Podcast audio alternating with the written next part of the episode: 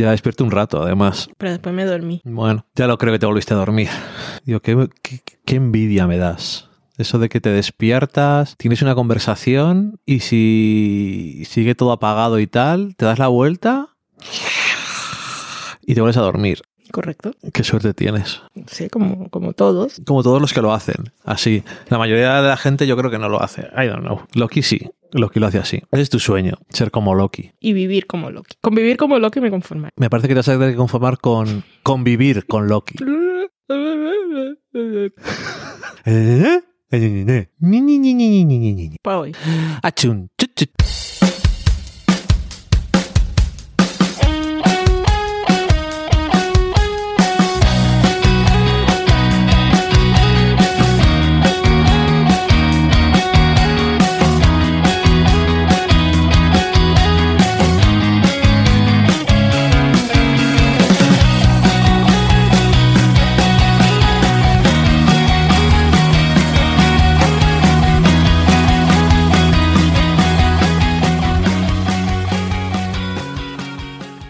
Hola, ¿qué hace? Aquí estamos en el sofá para grabar del sofá a la cocina. Yo soy Valen y aquí enfrente tengo a mi conviviente y compañero de podcast, Dani. Hola, Dani. Hola, ¿qué tal? Conviviente y compañero de podcast. ¿Qué te parece? ¿Te hacen... ¿Suena mejor o peor? Suena peor, ¿no? No sé, creo que sí. Eh, cuanto más apilas cosas que parecen no importantes en la vida de verdad, me hace sentir menos para ti en tu vida. Oh, oh, ah, drama. Es cuando vayas te imaginando en una fiesta y entras así y dices, oh, Valentina, ¿qué tal? ¿Quién es este con el que vienes? Es mi conviviente y compañero de No, podcast. mi más uno.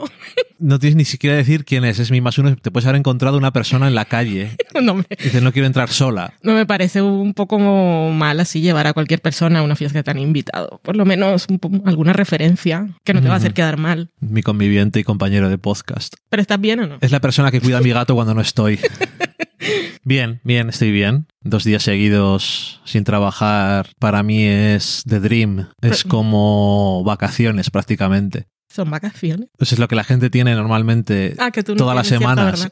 Entiendo, entiendo, entiendo, entiendo. Aunque pronto te vendrá la feria del libro y eso no grabaremos durante esas semanas porque estás a tope. Simplemente es esos 10 días seguidos trabajando mañana y tarde. ¿Qué es de qué fecha? A final de mayo. Y hasta mediados de junio. No, hasta principios. Son solo 10 días. Esto no es Madrid. No tenemos tanto dinero. Pero son dos fines de semana sin podcast. Bueno, ya veremos. No lo sé. A lo mejor llego y digo, vamos a grabar. I don't know. Ah, ok, bueno, yo lo digo por ti. Ah, ni- Si nada. lo montas tú. No, mm, de montar hace tiempo, lo siento mucho. Mm, estamos grabando otra vez por la mañana, como otro día que también lo hicimos, que ya no me acuerdo cuándo fue. A ver qué tal. Está lloviendo. Es domingo 2 de mayo de 2022. Para los que Es vengan del de futuro. hecho lunes. Pues estamos grabando por la mañana y es un lunes, tal como ha dicho Dani. Correcto. Es festivo. Ajá. Y eso, 2 de mayo 2022. Eh, no, es que, no es que fuera a hacerlo, porque la verdad no es una serie que me importe mucho, pero aún no puedo hablar del final de Ozark, porque está embargado. Ya lo has visto. Claro que lo he visto. Si lo hemos visto, la crítica lo ha visto, pero tenemos embargado hablar sobre el final. El episodio final no se puede hablar. Se estrenó el viernes. O sea que ya lo puede haber visto la gente. La gente ya lo ha visto, Twitter está todo comentado, eh, desde el viernes que se estrenó, a su ritmo, lo que sea, estamos a lunes y hasta el lunes a las 9 de la noche, hora española, no se puede hablar del final. Que yo no voy a volver a hablar de la serie. Yo creo que esto Netflix lo ha hecho porque, claro, pero eso es culpa suya. Estrenamos las series, la gente, la crítica lo ve antes, saca sus cosas Y ya nadie habla y de ya ello. nadie habla de ello, correcto. Pero, y ahora han dicho, a ver si se nos acaba esta serie. Se, acaba, se acabó este fin, de semana, este fin de semana también Grace of Frankie, que la serie más longeva. También tuvo siete temporadas Orange is the New Black, pero eran menos episodios, creo. Anyway, y dice, se nos acaba Ozark y la gente no, no va a hablar de nosotros. Entonces vamos a embargarles la opinión del final y así tienen que volver a escribir la semana siguiente. Veremos cuánta gente lo hace y cuándo no. Bueno, Supongo que eh, algunos medios están obligados, y para quejarse lo que sea, Ujú. no puedes ni decir ni si te ha gustado, nada, nada, nada, ni en redes sociales, ni darle un me gusta. Bueno, ya. Es que de todas formas, si es que cuentan con que no puedes no hablar de una serie de Netflix si hablas de series. Sí, pero por ejemplo, nosotros no vamos a hablar, pues solo la veo yo. Ya yo escribí una cosa y paso de volver a escribir dos días después para no me estoy muriendo. Si fuera otra serie, no sé qué serie de Netflix me llevaría a ello actualmente. Pero bueno, que no si esto lo hacen con Stranger Things, obviamente, Porque es una serie que ve mucha más gente, pero Ozark al final, el Pero público que, es que no te ha dejado con la cosa que tienes que escribir otra vez algo. No, y con esto no estoy diciendo ni si me gustó ni no me gustó, pero no puedo decir No, sí, nada. sí que hay que aclararlo. Pero, pero, ¿qué es eso? ¿Qué es Ozark? Si fuera otra serie, dije, tengo que decir algo, Pero- tengo que...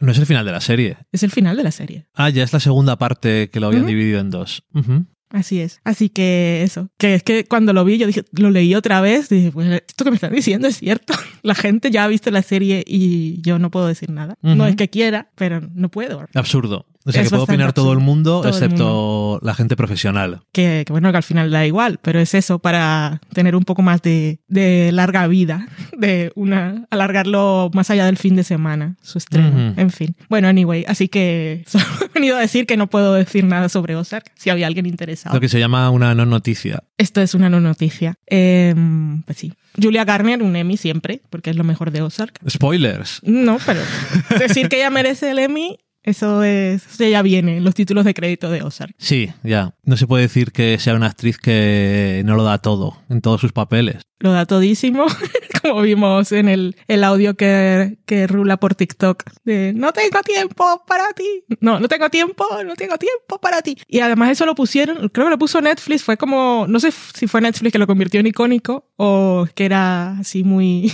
muy emotivo por su parte, pero Netflix compartió un vídeo en el que ponía la escena con diferentes doblajes y era muy divertido. Ok. Que mm, hablando de cosas divertidas, una cosa solamente por mencionarlo, que mm, ya hablamos de que había vuelto Atlanta.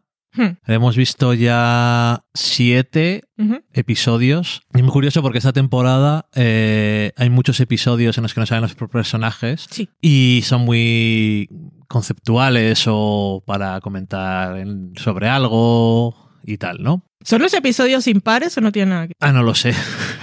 Vale. Ahora que lo dices. Eh, yo creo que ha habido varios seguidos que eran de personajes. Mm. Pero bueno, en cualquier caso, que es muy curioso porque hay gente, hay mucha gente que esos episodios no le gustan.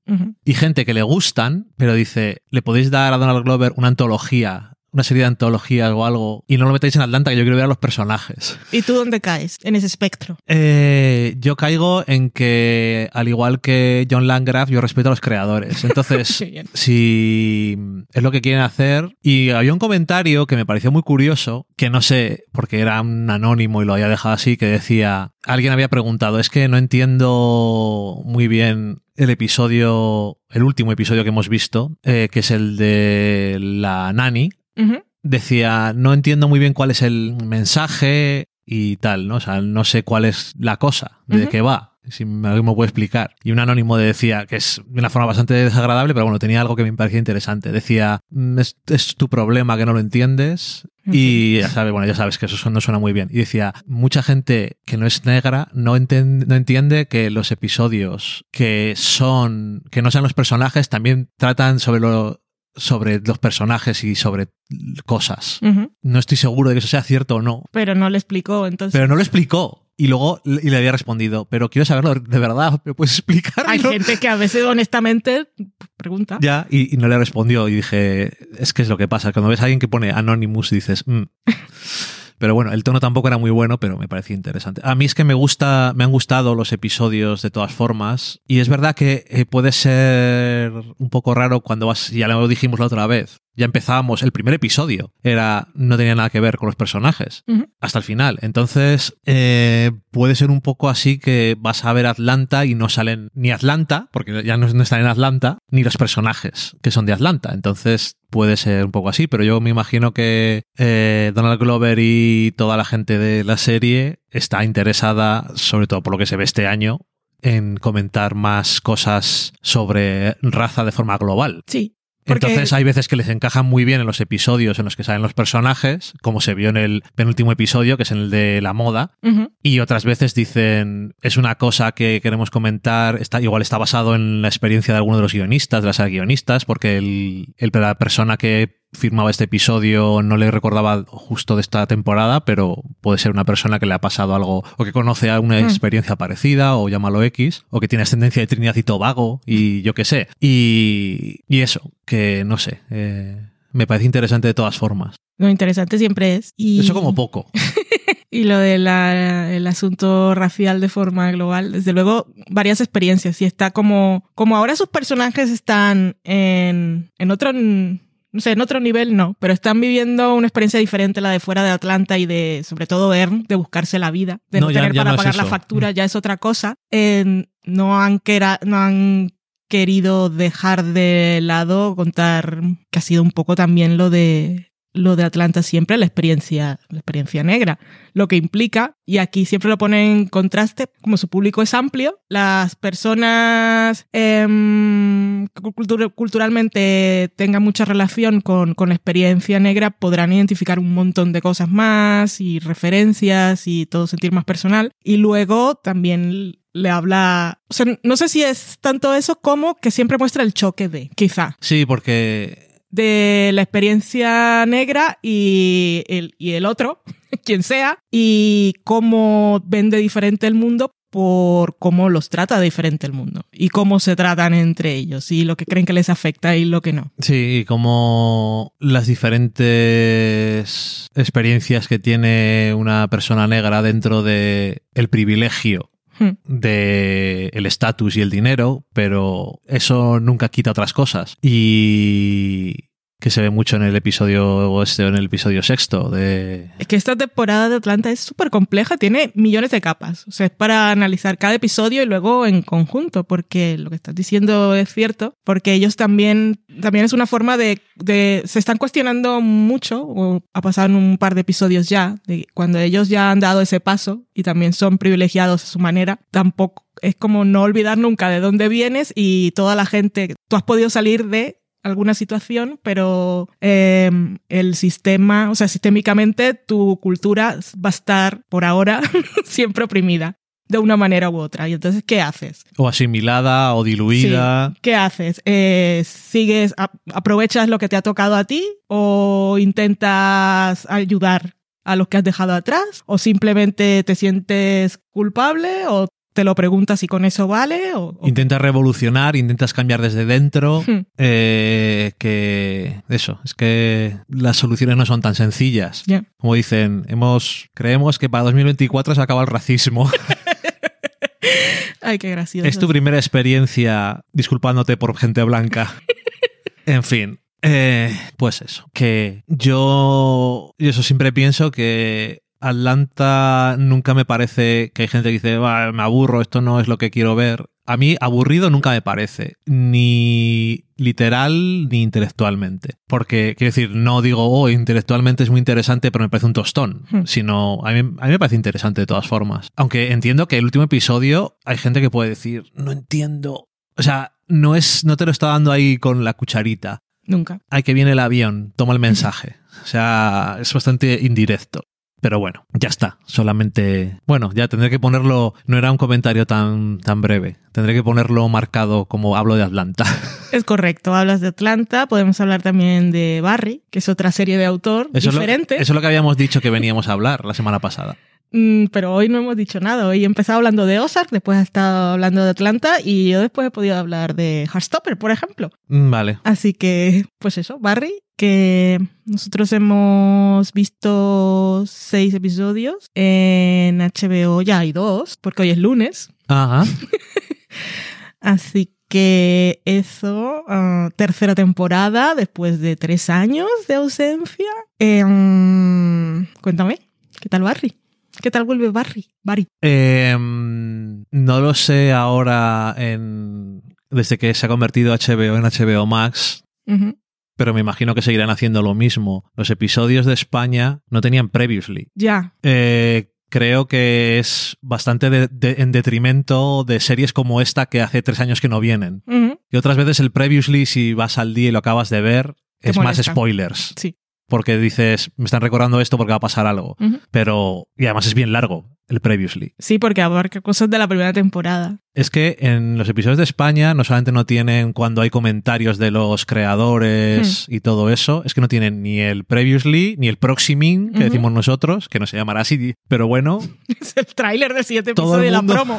todo el mundo sabe a lo que nos referimos, pero nun- no- vienen desnudos completamente. Y yo no lo entiendo. Si eso es una cosa que te la mandan desde allí, ¿por qué no viene todo? I don't know. En fin. em, pero por más que te gustara Barry, y en nuestro, en nuestro caso era, nos gustaba mucho Barry, no te viene nada mal recordar No. lo que ha pasado con Barry. Porque lo decíamos la semana pasada con Better Call Saul, pues aquí hay menos, porque ha sido menos temporadas, son menos personajes, Menos no, tramas. está, no está Breaking Bad, mm, son episodios más cortos, o sea, es menos contenido y aún así hace tres años, es que no te puedes Sí. acordar. Así que estará bien. Em, También hay wiki de Barry. ya. Hay gente que... Hay gente que le gusta todo muy ahora, gente muy generosa en el mundo con su tiempo, que se dedica a hacer estas cosas mm, a cambio de nada. básicamente.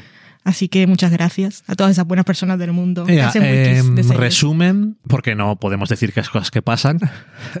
en resumen, em, me ha encantado lo que he visto de la tercera temporada. Me ha dejado. ¿Por qué puedo, tengo la suerte de ver estos seis episodios? Ya tengo que esperar no sé cuánto tiempo para saber cómo sigue. ¡No! Así funciona. I know. Em, y, y efectivamente, eso es lo que, lo que estoy ahora mismo. Que me ha gustado y porque no puedo ver el siguiente, os mataré a todos. Me parece muy interesante este episo- estos episodios de la tercera temporada porque ha pasado medio año en serie Y han cambiado algunas cosas, pero eso, sobre todo, yo creo que desde el- la primera imagen del primer episodio ya ves que Barry está, está como peor. Ya solamente porque tiene la barba y le ves así como que está... Y las camisetas, Está peor. un poco así de, de Domingo Cervecero, que antes iba con sus camisas, Ujú.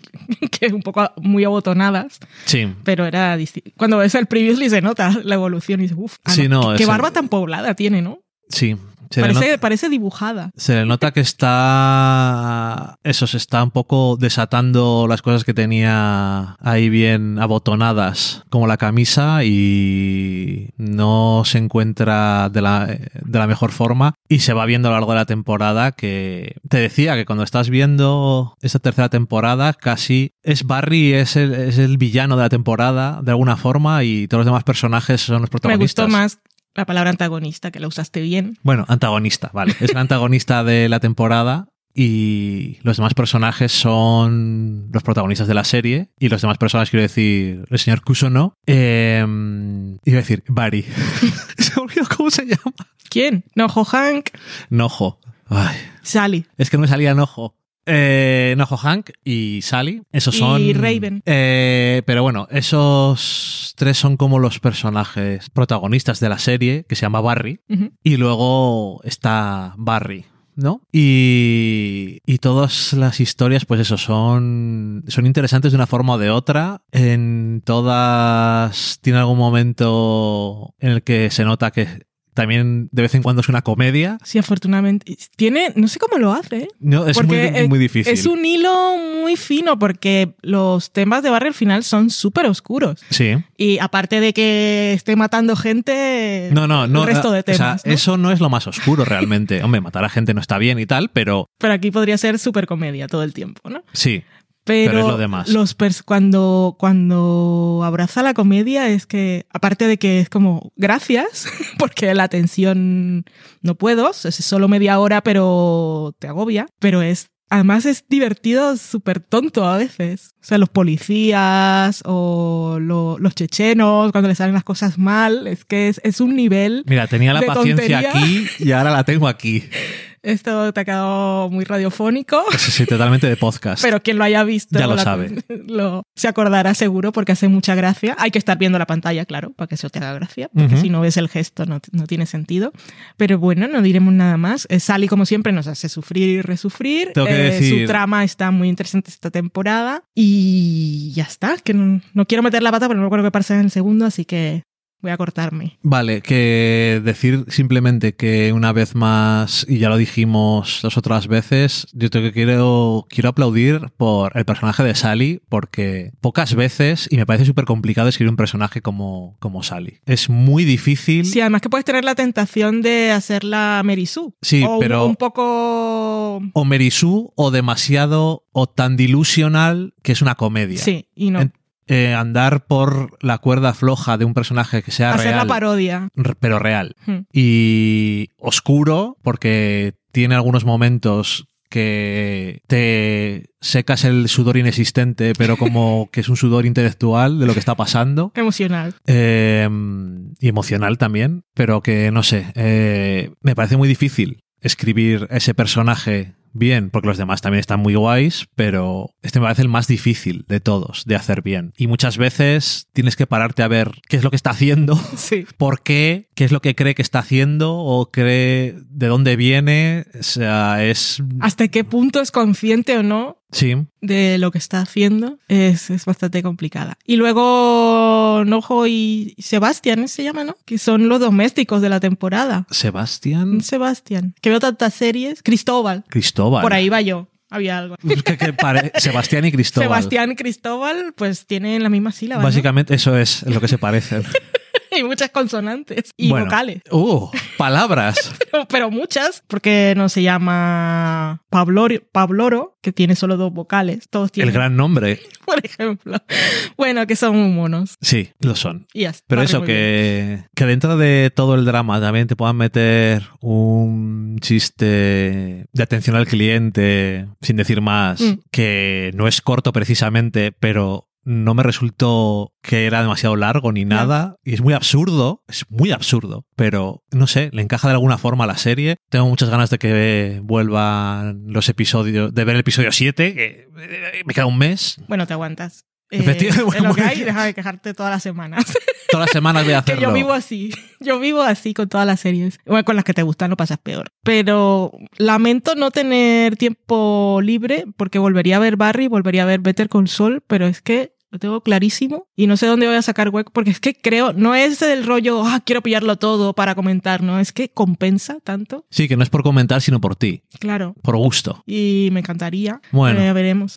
Además de Better Call Saul, luego habría que ver episodios, algunos de Breaking Bad, el primer momento de que aparece Sol, las cosas que dice, bueno, en fin, no se puede. Vale. Tendré que confiar en Wiki. Eh, ya que lo has dicho antes, di qué te parece Heartstopper. Pues Heartstopper mm, es tan bonita. Es la serie más cookie, positiva de romance de instituto que he visto ever. Contando, iba a decir libros, pero como no es mi género sería tonto, sería mm, injusto o falso decir que el tal, porque no, no es lo mío. Pero de todas las ramas así de romance de instituto que he visto en ficción audiovisual, ya sea porque es el género del producto en sí o porque forma parte de sus tramas. O sea, no hay nada más puro, hermoso, positivo que te haga sonreír y te haga sentir feliz por toda la gente que viene detrás que esta serie hermosa, que mm, al ser británica y moverse en un instituto con ciertos códigos de los de Estados Unidos me recuerda a Sex Education, que también tiene su parte buena ahí, vino primero y también hacía muchas cosas, hace muchas cosas bien en ese sentido, pero es que Heartstopper es, es demasiado, es demasiado hermosa. O sea, no, tenéis que verla, os va a hacer sentir mejor con vosotros mismos. Y es que además el, el rollo visual que, que tiene y salen chispitas y mariposas y es toda colorida y los planos son súper hermosos, que el cómic he visto, que es en blanco y negro, pero y aquí cuando le pero los planos se parecen mucho y cuando le ponen colores no sé es hermosísimo hermosísimo. O sea Charlie y Nick son ay es que es, un- es que es muy mono todo. Luego tienes a Olivia Colman de madre que te salen cuatro escenas pero estás esperando ese momento en el que el hijo hable con la madre y se va a ser perfecto y así lo fue. Ay es muy bonita. Cuéntame tú que tú vendes el cómic. Yo vendo, sí. No, por si te sabes, porque te sabes el nombre de la autora, que yo no. Pues por eso te pedí ayuda. Me pedías ayuda. Sí. Pues efectivamente, esa es mi, mi, eh, mi expertise. Es que vendo cosas. Vendo cosas en eBay. Pues nada, eso que está basado en un cómic que ha hecho Alice eh, Oseman, que aquí también, que hay una que ha publicado aquí en España, una de las editoriales de Planeta, y son cuatro tomos, es en blanco y negro y tal, y es el dibujo, es así muy sencillo, pero también mono. Mm. Y de ella también hay publicadas tres novelas que... ¿Cómo se llaman? ¿Sabes alguna? Radio Silence, una de ellas, la última que he sacado en España, Sin Amor, creo que se llamaba otra. Las ha publicado Fandom Books, que es una, un sello de, de Anaya, que son libros también eso, juveniles. Y los cómics, pues eso, ella es la guionista y, y la dibujante. Y esto antes de que se supiera que iba a haber una serie o que eso, que iba a haber una adaptación, ya eran un éxito. O sea, ya es una ya son unos cómics que, que, se vendían entre el público juvenil, sobre todo a los que les gustan las historias así de romance biel, pues... Sí, estaba, estaba comprobando que es guionista de todos los episodios. Ah, sí. Sí. Vale. Es que tenía en la cabeza que me salía el, el crédito de creadora, O sea, que lo hace todo. Pero es la guionista de todos los episodios. Escribe novelas, escribe cómics, dibuja sea, cómics con- y es guionista. Con razón la gente está tan contenta porque Entonces la adaptación, efectivamente. O sea, solo le ha puesto, le ha puesto color y, y ha hecho los personajes. y hacer el casting. El casting es tan perfecto, son monos. Pues eso, que, que ya era una cosa que tenía mucho éxito. De todas formas, yo los he vendido mucho y ahora, pues me imagino que más, porque gente que no lo conocía, pues se acercará a ello. Y esa gente que le gusta, pues el manga biel y, y tal, pues que igual estaban metidos más ahí porque no hay mucho en otros, en otros países, a lo mejor, tan- o, o no hay tanto de ese estilo, pues esto también les ha gustado, les ha gustado mucho y no sé, eso es una cosa que leerla a la gente le produce pues lo que tú has dicho de la serie. Es que, serotonina. Que dices, pues es bonito ver cosas o leer cosas que no solamente son dramas, sobre todo en las representaciones de LGTB Plus está bien hablar de los problemas y de las cosas que se han sufrido, pero está guay llegar al punto en el que hay historias que son como un romance Hmm. heterosexual, o sea, que es Sí. que no hay persecución loca y que esa es la parte importante del drama, sino que es una relación entre dos personas y ya está. Y es bonita y es awkward, es cookie, es esas cosas, ¿no? Y eso está guay. Me parece que primero fue un webcómic también, así que nada, pues esta creadora desde luego es, como diría Paquita Salas 360 Totalmente 360. y, y seguiremos... Creo que aparte también ha eh, porque he visto, luego me paso por TV Showtime A ver a la gente poniendo corazones y diciendo que qué bonito es todo. Y ponen capturas del cómic eh, de eh, personajes escuchando música en el iPod. Y luego ha puesto las canciones, o sea, de canciones reales. Y ha puesto esa música también en la serie. O sea, que es que la, la gente que ha leído el cómic y es súper fan, o sea, es un sueño hecho realidad. Y además, cuando tienes dinero de Netflix, no para otras cosas, porque no será una serie muy cara en ese aspecto, pero No dices, aquí gastas dinero en la música que ponía, pues habrá que gastárselo en esto. Ese es el presupuesto, nos lo gastamos en música. Ahora está tardando en renovarla y no sé. Y Netflix da miedo. Netflix da miedo porque de vez en cuando hace estupideces. Y ahora que está en crisis, pero no sé, no me parece el movimiento más listo por su parte. Cancelar ahora una serie Ah, pero como esta, pero de ¿te Netflix parece- ya no confía. ¿Te parece el movimiento más inteligente después de todas las movidas que hubo que Dave Chappelle sea el presentador del festival Netflix is a Joke? También es verdad. Bueno, Netflix es a joke. Pues eso. Quiero decir que no digo. Yo no, no hablo de la polémica en sí. Simplemente digo, ha habido esa polémica y es como lo que llaman el double down. ¿Y eso cuándo va a ser? ¿Eso ha sido ya o Ha está ya. siendo? Está siendo. No me estaba diciendo, igual se esperan renovar Hastopper cuando eso esté ocurriendo porque la gente hable de otra cosa. Creo que está siendo ya o ha sido. Es que no. No, Es que- vamos, no sé qué. Son tan a joke que ni me entero. Bueno, I don't care. Netflix cada vez. veo muy pocas cosas de Netflix. Pero por Hastopper yo pagaría. Y ahí queda dicho. Y mm, lo vamos a dejar ahí porque Dani tiene que montar. las- Como hemos visto, como hemos escuchado antes, Valen no va a montar. o sea Bueno, yo tengo que hacer una tarta y pan y a limpiar un poco. Que... No digo hoy, digo nunca. Bueno, nunca. Bueno, pero siempre hago otras cosas. Muy bien. Lo dejamos ahí. En saludos os envía Loki. que ha estado aquí haciendo acto de presencia, aunque no sea estar, pero os envía también serotonina como si fuera Heartstopper. Cuidaos mucho, pasadlo bien, descansad, trabajad, haced vuestras cosas de seres humanos adultos y ya nos encontramos por aquí la próxima semana. Adiós. Adiós.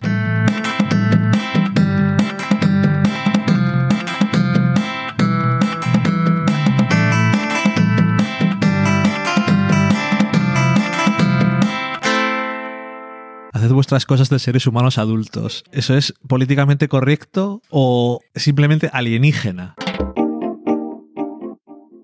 Acabáis de saborear un programa del podcast Del sofá a la cocina. Para prepararlo hemos usado los siguientes ingredientes. Un Dani, una Valen y una licencia Creative Commons, reconocimiento no comercial compartir igual. Cuando tenemos los ingredientes, los picamos muy finos, los dejamos pochando en una sartén y cuando estén caramelizados, los mezclamos con la licencia Creative Commons, que, cuidado, no admite uso comercial de la obra original ni derivadas, que se tienen que distribuir con la misma licencia que la original, siempre citando a los creadores. Después de 10 minutos, condimentamos la mezcla con iTunes, iBooks, Twitter y un poco de Facebook. Si no encontráis las adecuadas en el mercado, buscad el nombre del blog.